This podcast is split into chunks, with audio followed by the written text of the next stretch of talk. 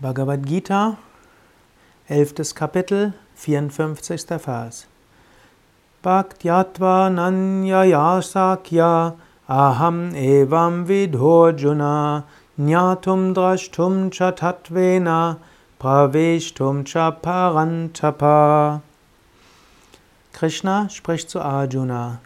Durch einpünktige Hingabe kann ich in der kosmischen Gestalt wahrgenommen und tatsächlich gesehen werden und durch sie ist es auch möglich, in sie einzugehen, o Arjuna. Krishna lobt hier Bhakti über alle Maßen. Bhakti, die Gottesliebe. Bhakti, die Sehnsucht nach Gott. Bhakti, die Hingabe an Gott.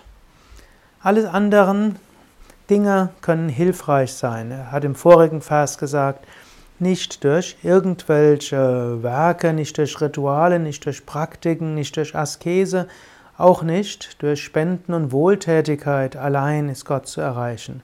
Es bedarf der Liebe, es bedarf der Hingabe. Werde dir jetzt bewusst, ja, ich will Gott lieben von ganzem Herzen. Ich will die Menschen lieben von ganzem Herzen, denn Gott ist im Inneren von allen Menschen.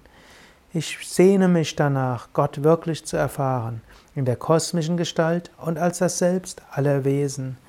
Ich möchte das erfahren. Bitte, lieber Gott, lass mich dich erfahren als die Weltenseele.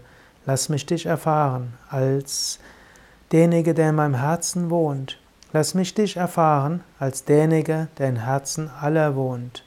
Lieber Gott, lass mich dich erfahren als der, der sich manifestiert in allen Aufgaben des Alltags. Bitte, lass mich als der erfahren, der mir die Kraft gibt, alle Aufgaben zu erledigen.